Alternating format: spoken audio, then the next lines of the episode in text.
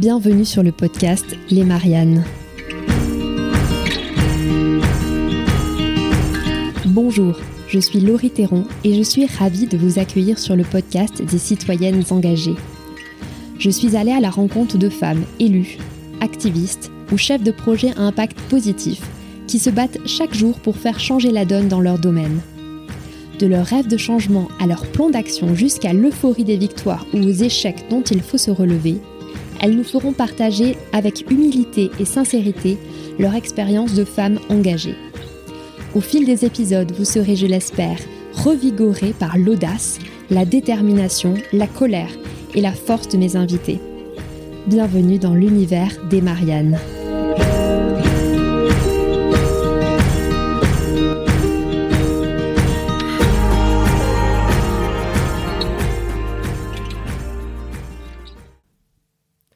Quand Victoria décide de rejoindre les jeunes avec Macron en 2016, elle est loin de s'imaginer que son engagement va virer au cauchemar. Victoria a alors 23 ans. Elle vient de finir ses études et elle est conseillère municipale dans l'ouest de la France. Elle devient alors la référente du mouvement jeune dans son territoire. C'est là qu'elle va croiser la route de notre militant qui s'immisce progressivement dans sa vie et vous allez le voir, enchaîne les vulgarités sur un ton vraiment déplacé. La campagne suit son cours jusqu'au jour où elle subit une agression sexuelle. Le temps passe, Victoria subit aussi du harcèlement moral. Dix mois plus tard, ses souvenirs la rattrapent. Elle décide alors de porter plainte. Un long parcours judiciaire s'ensuit, et c'est cette bataille juridique que Victoria a accepté de me raconter. Attention, cet épisode contient le récit d'une agression sexuelle. Si vous ne vous sentez pas le cœur d'écouter une telle histoire, ce qui est parfaitement compréhensible, n'hésitez pas à écouter un autre épisode des Mariannes. Bonne écoute.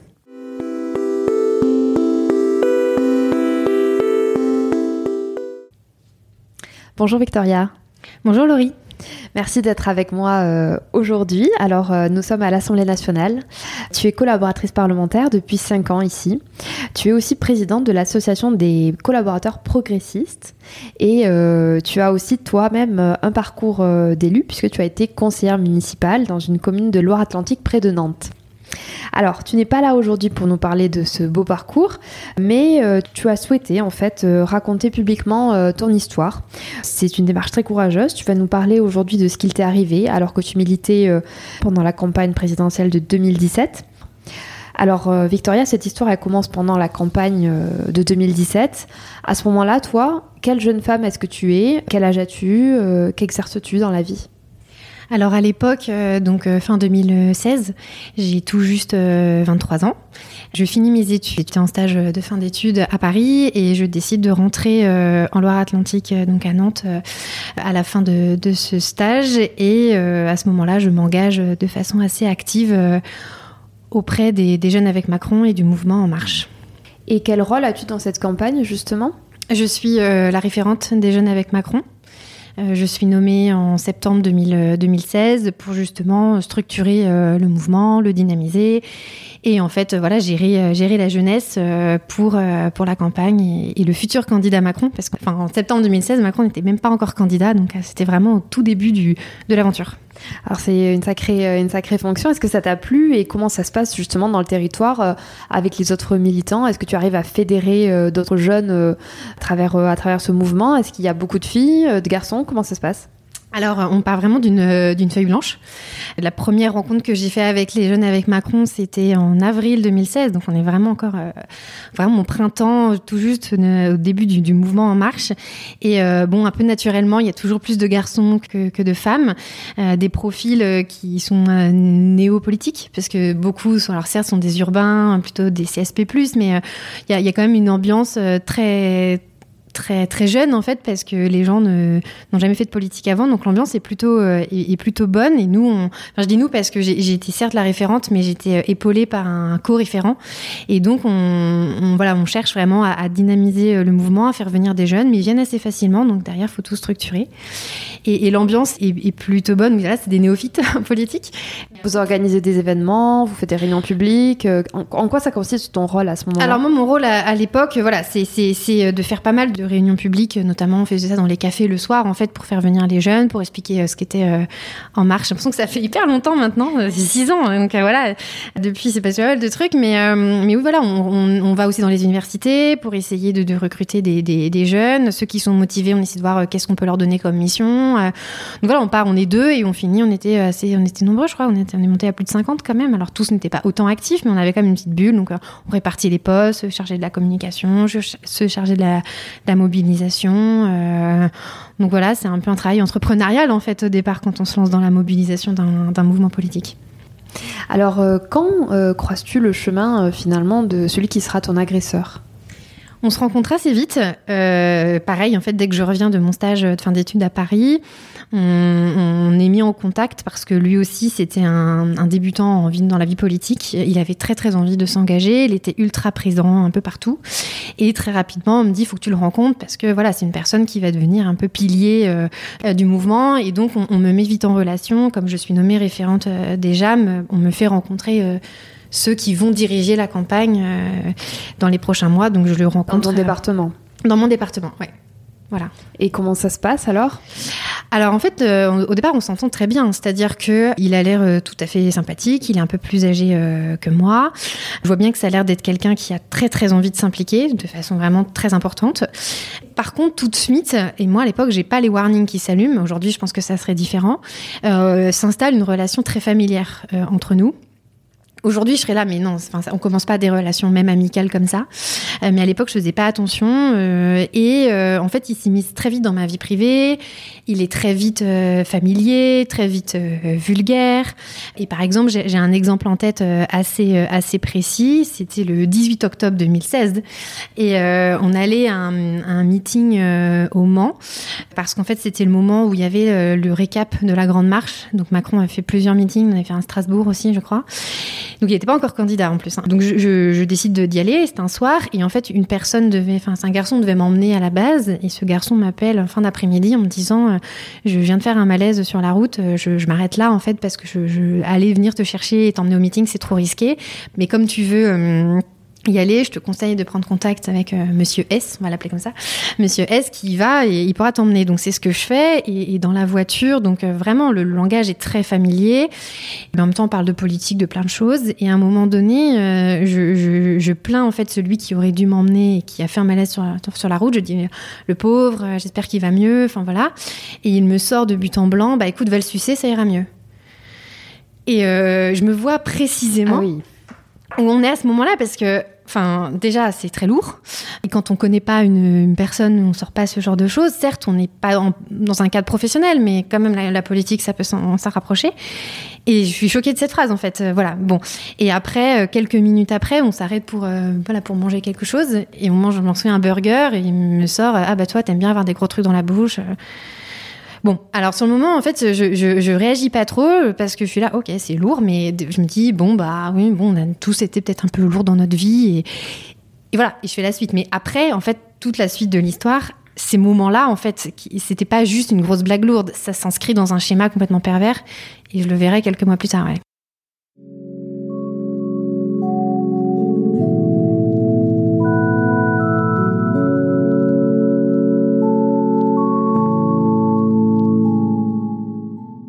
Alors justement, quelle est la suite de l'histoire? Est-ce que vos relations professionnelles euh, se détériorent? Et euh, dans quelles circonstances se déroule euh, cette malheureuse agression? Bah, la relation, euh, donc là on est au mois d'octobre, euh, la relation reste toujours sur le même thème, c'est-à-dire qui, s'implique vraiment dans ma vie privée, m'appelle plusieurs fois par jour. et à la fois on parle de choses qui peuvent être euh, politiques et pas que, donc j'ai du mal à le cerner en fait, à comprendre ce qu'il me veut. Et encore une fois, j'ai 23 ans, MeToo n'est pas passé, donc clairement je suis, j'y connais rien en fait à ce sujet, j'ai pas d'alarme qui s'allume. Mais il y a deux choses déjà qui, qui est particulière, c'est que la première des choses, il a très envie aussi de s'immiscer. Alors je dis dans ma vie privée, mais aussi dans les décisions que je peux prendre au niveau de des. Dans le sens, il me disait toujours, mais avant de prendre une décision, il faut que tu m'en parles, etc. Et, moi, je lui disais, mais, en gros, non, quoi. Enfin, genre, euh, je te tiendrai au courant quand, quand j'aurai pris la décision, mais Je suis accompagnée par mon binôme, on prend les décisions à deux, j'ai pas à prévenir avant, mais il cherchait toujours à en fait avoir comme de l'emprise sur moi. Euh, et en fait, euh, le fait de s'immiscer dans ma vie privée, c'était aussi une façon de me troubler. Et, euh, il continue à être assez familier. Je me souviens d'une fois, ça devait être un dimanche. Enfin, je, lis un livre. Je, pense que c'était le livre Évolution, parce que ça de Macron, c'était à peu près à ce moment-là. Et j'envoie un snap qui n'avait absolument aucun intérêt, c'est-à-dire je, je prends en photo le livre et, et j'envoie pause lecture. Et lui me renvoie un snap avec écrit aussi pause lecture, mais là c'est clairement un extrait de film porno quoi. Enfin c'est une photo pornographique en fait de deux hommes. Bon l'image est très explicite. Donc euh, pareil, je me dis mais ouais c'est chaud quand même. Enfin moi j'ai jamais reçu de photos comme ça. Euh, je vois un livre, il m'envoie ça. Enfin toute la relation est un peu comme ça quoi. C'est-à-dire un peu je m'initie dans ta vie pro, m'initie dans ta vie privée, je t'envoie des trucs, des, des, phrases bien bien sales, des images. Et ça jusqu'au soir du, du, 1er décembre, où a lieu euh, bah, la double agression. En fait, on, on fait un, gros événement quand même sur une, péniche, sur l'Erdre, voilà, près de, enfin à Nantes. Et, euh, ensuite, on va, euh, donc c'est les jeunes avec Macron qui organisent ça. Il y a des gens d'En Marche aussi, évidemment. Et on se va ensuite au restaurant. Donc là, on est un petit peu moins nombreux. Et au resto, euh, un florilège de propos extrêmement vulgaires. Je, je, suis choquée vraiment par les propos. Il y a deux petits jeunes qui quittent un peu la table avant nous et ils leur hurlent dans le resto pensez à mettre des capotes. Donc moi je suis là et je suis tétanisée, je me dis heureusement il est 23h, il y a personne, enfin voilà, c'est resté entre nous quoi. Et euh, donc déjà, je, je, suis choquée par. Enfin là, c'est vraiment ça finit par me choquer. Euh, la vulgarité, une, je suis, un, je suis indulgente hein, sur le langage familier, mais à un moment donné, ça dépasse les bornes.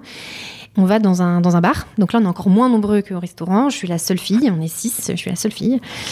Et euh, on est dans une mezzanine. Et pour une raison que j'ignore, je me retourne en fait pour regarder ce qui se passe en, dans le bas du, bar. Et là, il saisit ma robe euh, et il me la soulève jusqu'au nombril.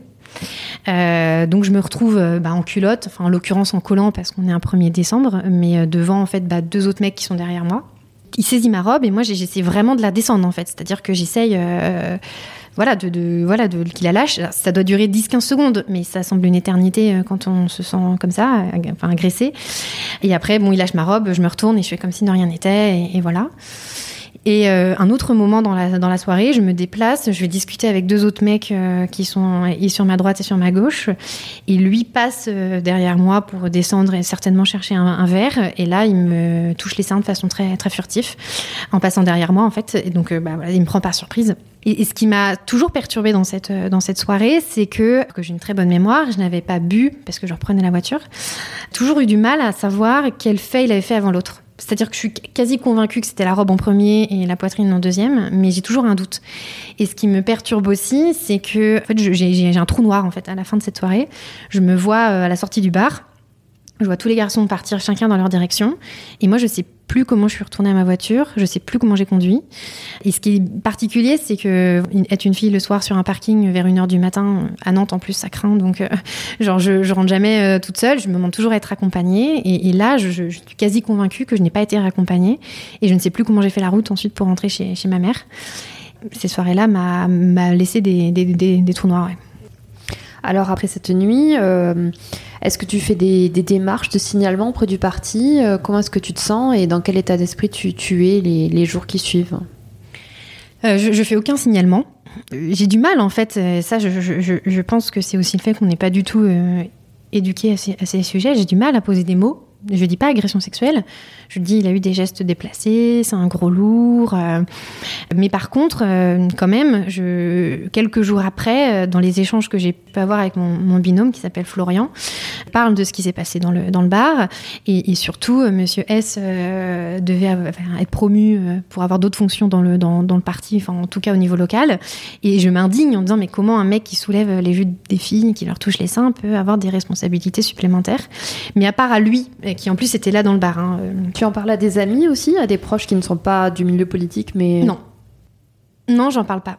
J'en parle pas parce qu'en fait, je suis aussi très animée par euh, par ma mission. En fait, je suis très fière d'être référente euh, déjà. Mais je, je, je, suis très heureuse de participer à cette campagne. Je me donne corps et âme. Mais d'ailleurs, ce qui est particulier, c'est que avec le recul, j'ai l'impression d'avoir passé, enfin que cette période-là, en fait, euh, donc toute la campagne 2016-2017, a été à la fois une des plus belles périodes de ma vie, comme dans une des plus horribles.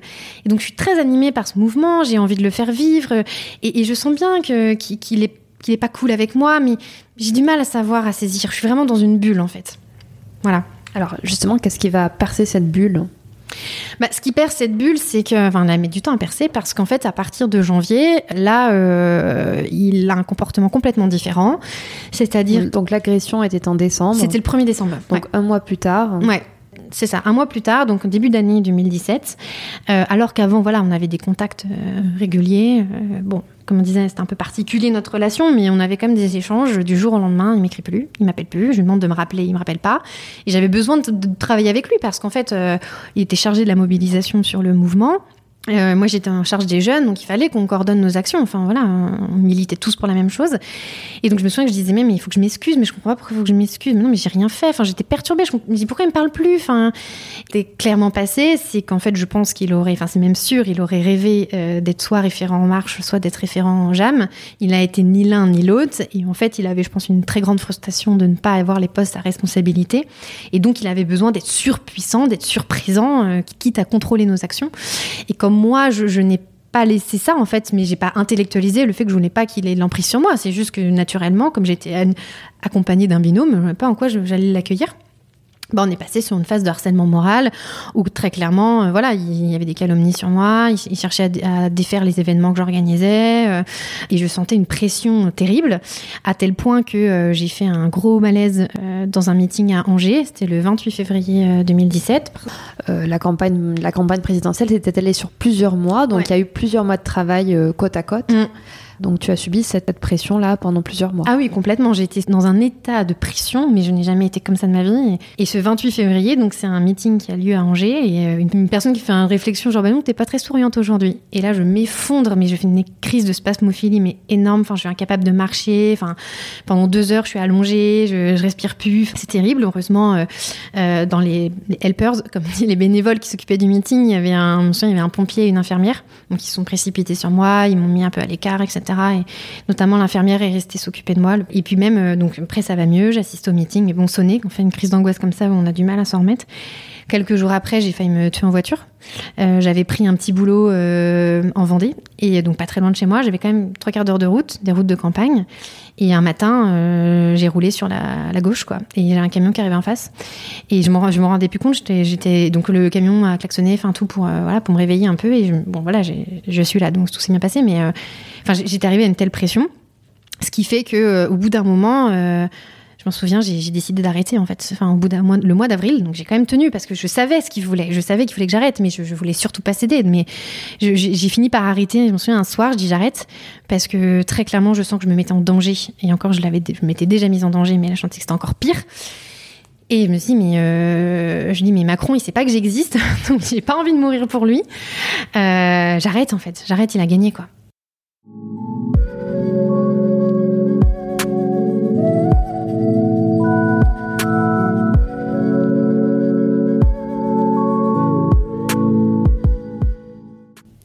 Le, le, lendemain, donc le 10 avril, j'écris un mail euh, à la direction des, jeunes avec Macron pour leur dire pourquoi j'arrête. Et je glisse en fin de mail euh, que je ne comprends pas comment un mouvement qui se veut et qui se dit féministe puisse cautionner ou ne pas sanctionner, je ne sais plus comment je formule ça, faudrait que je retrouve le mail exactement, mais ne puisse sanctionne, ne sanctionne pas un homme qui euh, voilà, soulève la robe dans un bar, touche les seins, etc. Donc avril, tu, tu, décides de te mettre en retrait ouais. de, cette, de ce militantisme. Ouais. Tu euh, contactes le siège ouais. finalement, tu signales euh, les faits. Quelle est la suite? Est-ce que tu reçois une réponse? Aucune. Ce mail reste, euh, reste sans réponse. Ce qui a été dur pour moi parce que alors j'ai eu du soutien quand même, euh, notamment par des gens au niveau local, quelques-uns qui m'ont soutenu, mais au niveau national j'attendais un, soutien et j'en ai jamais jamais jamais eu. Et ce qui était terrible, c'est que quelques jours après euh, que j'ai arrêté euh, les jams et que j'ai envoyé ce mail, il y a un meeting qui a, lieu à Bercy. Et je, discute avec un référent de l'est de la France, donc Loire-Atlantique, l'Est de la France, on est quand même sur euh, quelque chose qui est très loin. Et on voit passer euh, Monsieur S devant nous. Et, ce, référent euh, me dit Tiens, ton pote. Avec l'ironie, donc je savais très bien ce que ça voulait dire. Et, on parlait pas de ça en plus. Hein, et je lui dis Mais comment tu sais? Et il me dit Mais on le sait tous qui te fait subir. Et je dis mais, mais pourquoi personne ne m'aide en fait? Donc là, on ressort du meeting, je m'effondre en larmes. Enfin, hop, hop c'était reparti pour un tour, quoi. Je pense qu'il y en a plein qui ont découvert euh, l'affaire au moment où j'ai porté plainte. Mais il n'empêche que on peut pas dire que ça ne savait pas, en fait. Euh, pour qu'un référent qui vit à 1000 km de chez moi soit au courant, c'est qu'en passant par Paris, qui est au milieu, les gens le savaient. Et je l'avais dit à des personnes. Je, l'avais dit à des gens dans Marche, des gens même au placé. et les gens me disaient, bah ouais, ma pauvre, quoi mais personne me soutenait. J'avais même parfois un peu cette impression d'être la pignouse de service voilà quoi. Et, même si j'avais du soutien, il n'était pas à la hauteur de ce que j'avais entendu. J'avais envie d'un vrai soutien, qu'on me protège en fait. Et est-ce que le fait que tu te sois mise un petit peu en retrait, est-ce que ça t'a soulagé eh ben, disons que euh, après euh, arrêter, j'avoue que ça m'a fait du bien parce que bah, j'ai arrêté de, souffrir quoi. Que dans l'été, pourtant voilà, j'avais été embauchée à l'Assemblée nationale, donc euh, donc voilà, j'avais repris une vie, je me sentais heureuse. Hein, j'ai toujours dit, hein, j'ai pas j'ai pas un psychotrauma grave, mais, mais, par contre tout l'été, je ne sais pas pourquoi, j'avais l'impression d'avoir une, je disais toujours une bête noire dans la tête, une espèce d'araignée. C'était bizarre en fait, je la visualisais. Et, et, je disais, mais sans savoir vraiment ce que je disais en fait, je disais mais j'aurais jamais justice. J'aurais jamais justice. Je, je répétais cette phrase un peu sans trop savoir ce qu'elle voulait dire, mais je sentais bien que c'est comme si je me réveillais d'un cauchemar en fait, et que d'un coup je prenais du recul J'analysais toute la séquence, bah voilà, depuis que je le connaissais jusqu'à le fait que j'arrête, avec un autre regard, parce que quand on est dedans, on s'en rend pas forcément compte. Et souvent, on m'avait dit aussi, tu sais, la politique c'est difficile. Donc moi, j'étais au départ, je me disais bon bah c'est peut-être la politique. puis finalement, je disais mais, c'est pas la politique, ça, ça n'a rien à voir. Donc dans l'été, j'avais toujours l'impression d'avoir un truc qui qui, qui cogitait. Ouais, je cogitais. Euh, et il y a un événement particulier euh, qui, fait que je, qui, me fait un peu basculer, c'est le 30 septembre 2017, donc euh, il y a quasiment six mois qui passent. Et ce jour-là, en fait, les jeunes avec Macron, donc à Nantes, organisent un événement. Et ce jour-là, en fait, je suis, je suis à un pique-nique bah, dans la commune où j'ai grandi où j'ai été élue, qui est Valette, donc qui est euh, située euh, entre Nantes et Cholet, euh, une charmante petite commune du vignoble nantais. Et donc je suis élue là-bas et chaque année, en fait, avec l'équipe municipale, on faisait un petit pique-nique. Et je savais qu'il y avait cet événement. Et toute la journée, je me disais, est-ce que j'y vais, est-ce que j'y vais pas, est-ce que je vais... Ils me disent, vas-y, il faut que tu viennes, faut qu'il montre qu'il t'a pas abattu. Et finalement, je dis, allez, j'y vais. Et là, j'ai une demi-heure de route pour aller jusqu'à Nantes. Et là, je fais mais n'importe quoi sur la route. Enfin, vraiment, genre, je, suis très prudente. Hein. J'ai mes 12 points de permis, il n'y a pas de problème, jamais d'infraction. Hein. Mais là, je suis prise d'une. Enfin, l'angoisse, en fait, me submerge et je suis moi-même surprise de mes émotions. Et donc, sur l'arcade voie, je suis à 150. Je sais plus s'il pleut ou si je pleure. Pour moi, c'était mouillé, donc je sais plus dans quel sens c'était. Je suis au téléphone, je roule sur la voie de gauche en permanence, vraiment du, je contrôle plus rien quoi. Et euh, donc forcément arrivé à Nantes, bah, impossible de me garer près de la salle. Donc je me gare loin et je erre dans Nantes, mais genre pendant une heure ou deux. Genre je pleure, enfin je sais que je pleure et je marche, je sais pas ce que je fais. En fait, je me suis sonnée et je suis hyper surprise de ma réaction. Enfin, je suis la première surprise de réagir autant euh, excessivement. Et je suis recueillie par un ami qui plus est euh, médecin qui toute la soirée en fait tente de me détendre euh, voilà par toutes les méthodes naturelles me faire manger c'est vraiment de faire baisser mon angoisse rien n'y fait et à minuit grosse crise d'angoisse donc il sait parfaitement la gérer et, et entre temps je lui avais évidemment raconté ce qui m'avait mis dans cet état là et lui, il me dit, mais il va falloir que tu parles, en fait. Ce qui s'appelle, s'appelle un traumatisme. Et même moi, à ce moment-là, je me dis, mais oui, en fait, c'est pas un mauvais souvenir comme j'avais l'impression que j'avais. C'est un traumatisme. Et là, c'est le premier euh, choc qui me dit, ok, faut agir. C'est là que tu décides de te faire accompagner ou de porter plainte? Entre-temps, on a aussi euh, la vague Balance ton port, l'affaire Weinstein, euh, MeToo qui sort, en fait. C'est vraiment cette période-là. Ce qui fait que je mets aussi des mots sur ce que je n'avais pas mis avant. C'est-à-dire, c'était pas euh, des gestes déplacés. C'est pas il a voulu me détruire, c'est pas il a voulu me faire mal, il a, voulu m'humilier. Non, ça, s'appelle une agression sexuelle. Ça s'appelle même deux agressions sexuelles euh, coup sur coup. Balance ton port, MeToo m'a aidé au moins à verbaliser les choses et à me rendre compte que ce que j'avais vécu, c'était pas normal en fait. C'était grave. C'était une infraction. C'était du pénal. C'est là où on se dit, et pourtant j'ai fait des études de droit en fait, mais c'est là où on se dit qu'il y a quand même un problème, c'est que je pense qu'on est tellement soit habitué à ce genre de faits, soit on maîtrise mal ce qu'est une agression sexuelle, enfin certainement un peu les deux, qui fait qu'on ne qualifie pas toujours ça euh, du premier coup. Peut-être que depuis MeToo, j'espère que depuis MeToo, on arrive plus facilement à savoir ce qu'est une agression sexuelle. Je pense que oui, mais à l'époque, pas du tout. Et en fait, la semaine qui suit, donc ce 30 septembre, il en effet, il y a un changement politique euh, dans le Loire-Atlantique. Celui qui va euh, plus ou moins encore avoir la main sur le mouvement, c'est lui. Et je sais qu'il a fait d'autres victimes, au moins d'un point de vue moral. Agression sexuelle aussi, j'ai eu des échos, mais je suis la seule à, avoir été au bout de la démarche pour porter plainte. Et je me dis, mais faut arrêter, en fait, il peut pas, il peut pas continuer à faire souffrir des gens, en fait, il va avoir d'autres victimes, c'est pas possible. Et je suis déjà voilà quasi sûre de, faire quelque chose. Cet événement me renforce et donc euh, je me confie à quelqu'un du mouvement. Je pense que c'est pas euh, la parole qui s'est libérée, c'est l'écoute qui déjà à cette époque se libère. Et donc là, en fait, bah rapidement, ça remonte en fait au siège Marche, qui là pour le coup a très bien réagi. Autant avant ils m'ont bien laissé toute seule, autant là ils ont bien réagi et, euh, voilà ils m'ont encouragé à, à déposer plainte quand je leur ai raconté les faits. C'est ce que je fais en octobre 2017.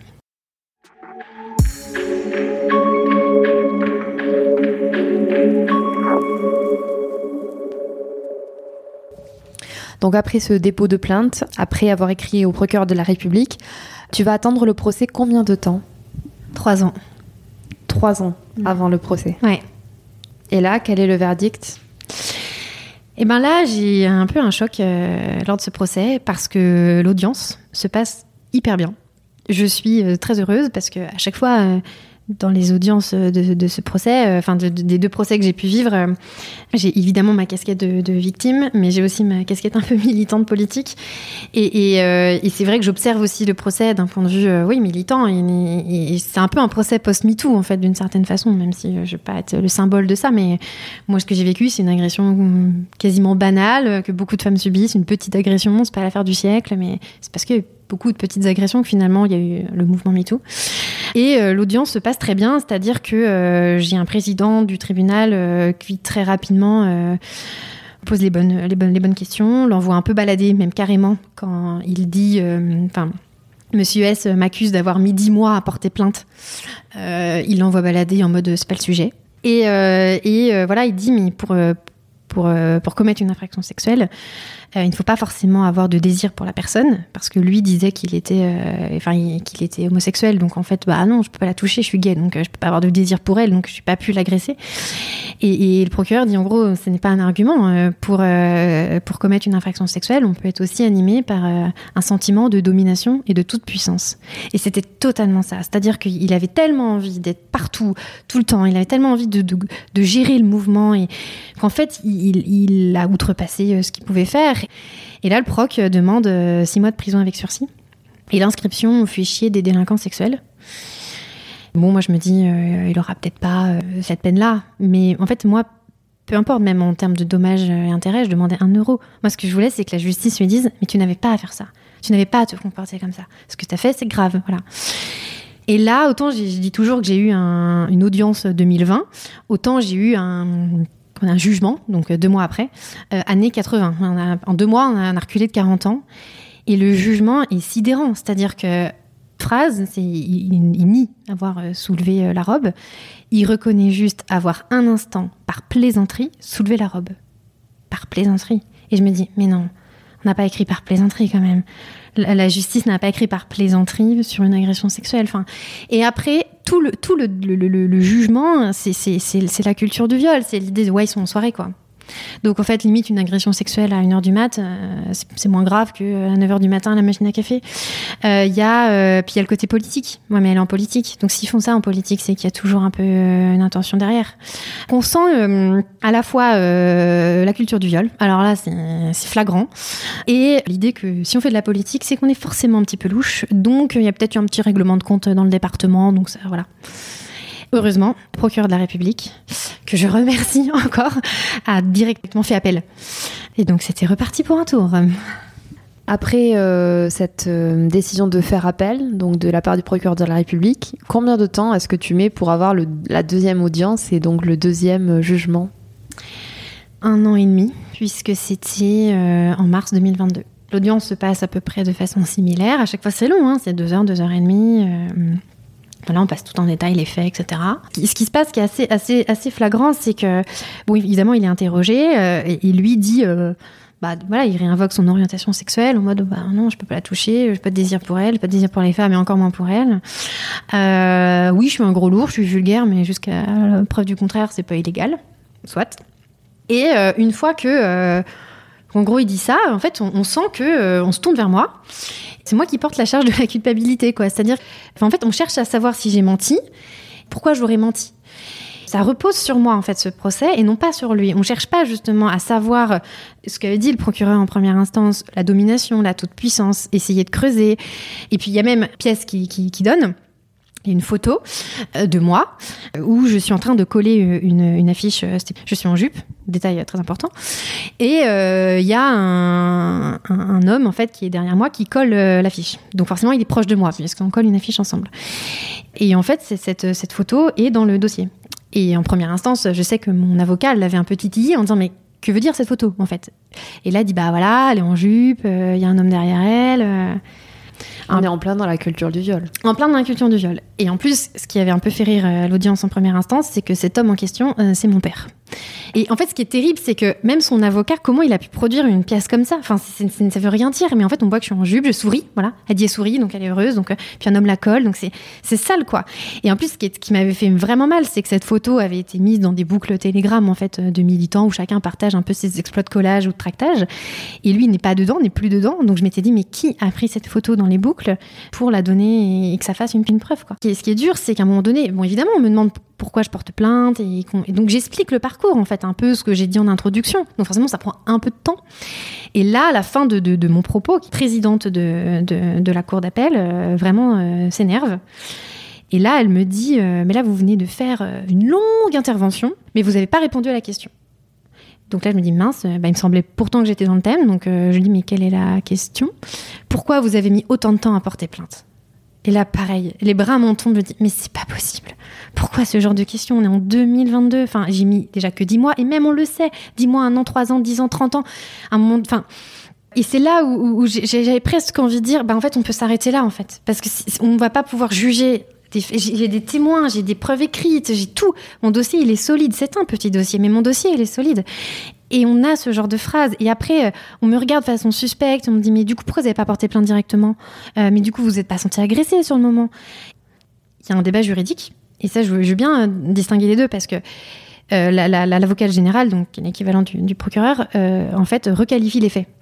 Euh, elle ne considère pas que c'est une agression sexuelle, elle requalifie en violence, donc au niveau d'une contravention, parce qu'en fait, elle, estime déjà que le fait que j'ai pas de témoin vu, qu'on ait vu l'agression sur mes seins, bah du coup, bon, il n'y a pas de témoin, donc pas de preuve, donc voilà, on laisse tomber cette infraction.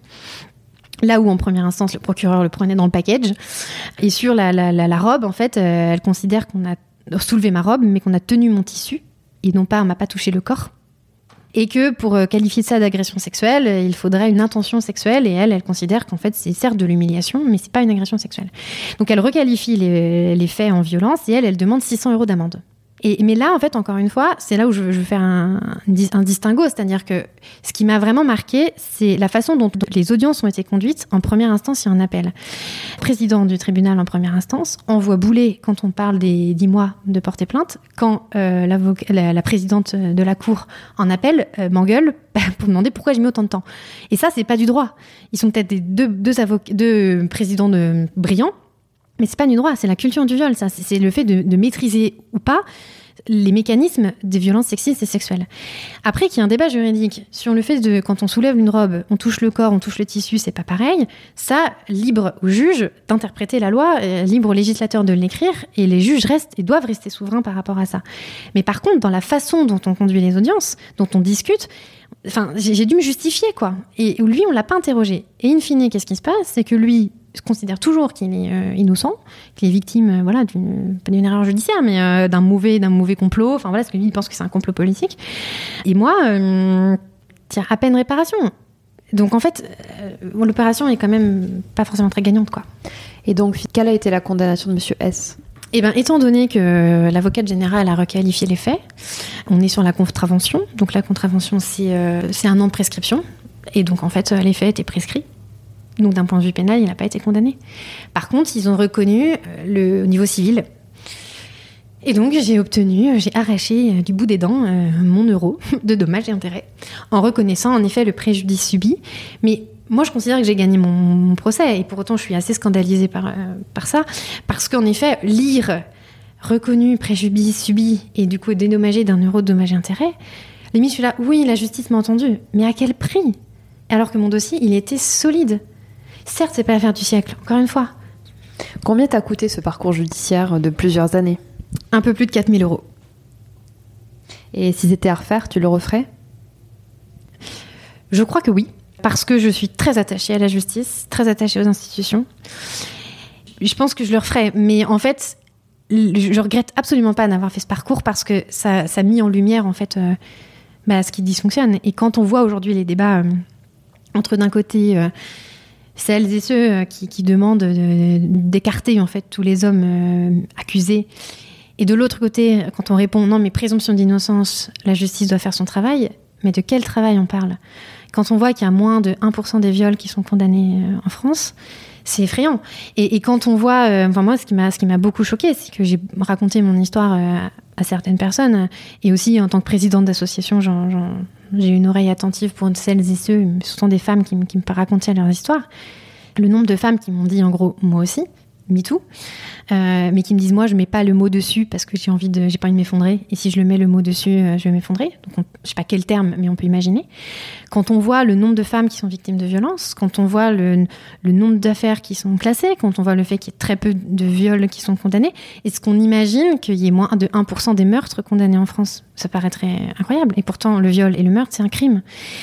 Donc en fait euh, ce qui, ce qui, a mis en lumière pour moi ce, ce, ce procès c'est que hum, il y a une grosse faille, c'est qu'aujourd'hui, la justice condamne peu, condamne mal les violences sexuelles, alors que c'est un fléau dans la société. Alors, tu as aussi été victime d'une faille euh, dans le système de signalement euh, que, tu as, que tu as fait euh, auprès du parti. Le tout premier signalement qui n'a pas été suivi d'aucune réponse, en fait on a laissé ton mail euh, dans la nature. C'est un problème systémique hein, que traversent tous les partis euh, politiques confondus. Certains mettent en place des cellules, mais c'est très aléatoire, encore une fois, selon les partis et les volontés politiques. Avec ton expérience, qu'est-ce que tu imaginerais euh, pour une meilleure société, une meilleure, un meilleur accueil de la parole qui s'est libéré aujourd'hui? Euh, déjà, je pense que hum, bon, de, mettre des cellules, etc., en place euh, pour écouter, euh, c'est bien. Maintenant, encore une fois, les cellules ne doivent pas remplacer le rôle de la justice. Et, par contre, ce, ce, que, ce que les partis peuvent faire, c'est d'avoir une oreille attentive. Et je sais qu'aujourd'hui, chez les JAM, quand il y a des gros événements, une ou deux personnes dont ils donnent le numéro, si on est victime ou si on est témoin de dans une soirée. On doit toujours contacter une telle ou un tel, ce qui permet de savoir que si on est victime ou si on, voit quelque chose, on peut contacter. Ça, c'est une bonne chose déjà. Ensuite, que, les partis politiques aient une vraie écoute, c'est bien, mais rien ne remplacera euh, la justice, c'est une dépôt de plainte. Mais je pense que c'est un peu le problème aujourd'hui euh, quand on parle euh, du tribunal médiatique, quand on parle même de voilà, on, a eu chez les LFI l'affaire Tahabouaf où ils se sont réunis en cinq jours ils ont acté. Très bien, on peut leur euh, remarquer le, courage et la cohérence qu'ils ont sur, sur, ces sujets. Maintenant, je suis toujours mal à l'aise, moi, quand ce sont des personnes lambda, euh, politiques, associatives, entreprises, qui prennent des décisions qui relèvent en effet de, la justice. Mais si on le fait, si on va sur les réseaux sociaux, si finalement des partis s'organisent ou si on s'organise en dehors de la justice, c'est parce qu'en fait la justice est défaillante. Et donc il faut absolument, à mon sens, que la justice euh, se, réforme. Alors déjà qu'il y ait une grosse formation sur la culture du viol, mais ça c'est valable pour tout le monde, c'est-à-dire que qu'on soit magistrat, politique, ici, podcasteuse, attachée parlementaire, euh, il faut qu'on soit formé. On ne l'est pas. Et je pense que ça, c'est un gros problème. Et peut-être euh, revoir comment, pour que quand une femme parle, quand elle dit bah, été dans mon bureau, il m'a agressé ou il m'a violé, on dise pas bah, c'est parole contre parole. Parce qu'aujourd'hui, c'est ça, en fait. On dit c'est parole contre parole. Et du coup, bah, quid? Parce qu'en fait, la charge de la preuve fait qu'on doit apporter des preuves, mais dans plein de cas, d'agression sexuelle, de viol, autre, il n'y a pas de preuves.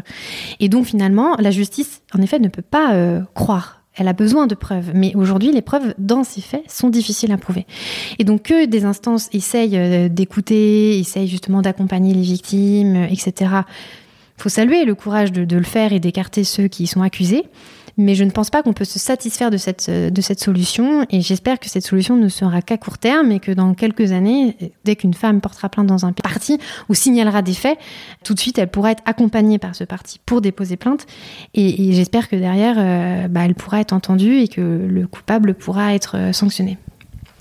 Qu'est-ce que tu aimerais dire euh, à la Victoria que tu étais dans la vingtaine quand tu as subi ces moments difficiles? Euh, bah, c'est vrai que ce qui est, un peu bizarre, euh, là, ça fait 5 ans que je suis attachée parlementaire. Quand je suis arrivée ici à 5 ans, euh, clairement, je pleurais quasiment tous les jours. Et en fait, je me, je sentais très fragile, j'avais plus du tout confiance en moi. Enfin, j'étais complètement détruite, en fait. Et pourtant, je suis arrivée jusqu'ici, mais j'étais pas bien. Finalement, bah, j'ai rencontré des personnes formidables à l'Assemblée nationale, des amis. J'ai un peu émue d'en parler parce que vraiment, c'était des. Enfin, voilà, j'ai rencontré des très belles personnes. Et si je devais dire quelque chose à la Victoria d'il y a 5 ans, c'est bah meuf, tu t'es bien relevé quand même. Voilà. Qui aimerais-tu entendre sur ce podcast? Une femme que je trouve formidable, qui est euh, une ancienne ministre, qui est Elisabeth Moreno. Merci beaucoup Victoria. Merci à toi Laurie. L'histoire de Victoria n'est malheureusement pas un cas isolé. Selon une étude produite par le réseau élu local en décembre dernier, 74% des femmes élues et investies dans la vie locale de leur pays auraient été victimes d'agressions sexuelles par leur père. Les statistiques publiées par le ministère de l'Intérieur montrent également que seulement 1% des viols sont condamnés par la justice. Si cet épisode fait écho à vos propres souffrances, je vous conseille de bien vous entourer, de parler et de faire ce qui est le mieux pour vous. Merci pour votre écoute engagée. Si ce podcast vous a plu, n'hésitez pas à vous abonner et à le noter 5 étoiles. On se retrouve très vite mais en attendant, vous pouvez rejoindre la communauté sur Instagram, Twitter ou Facebook sous le nom Elle Marianne Affaire. Je vous dis à bientôt.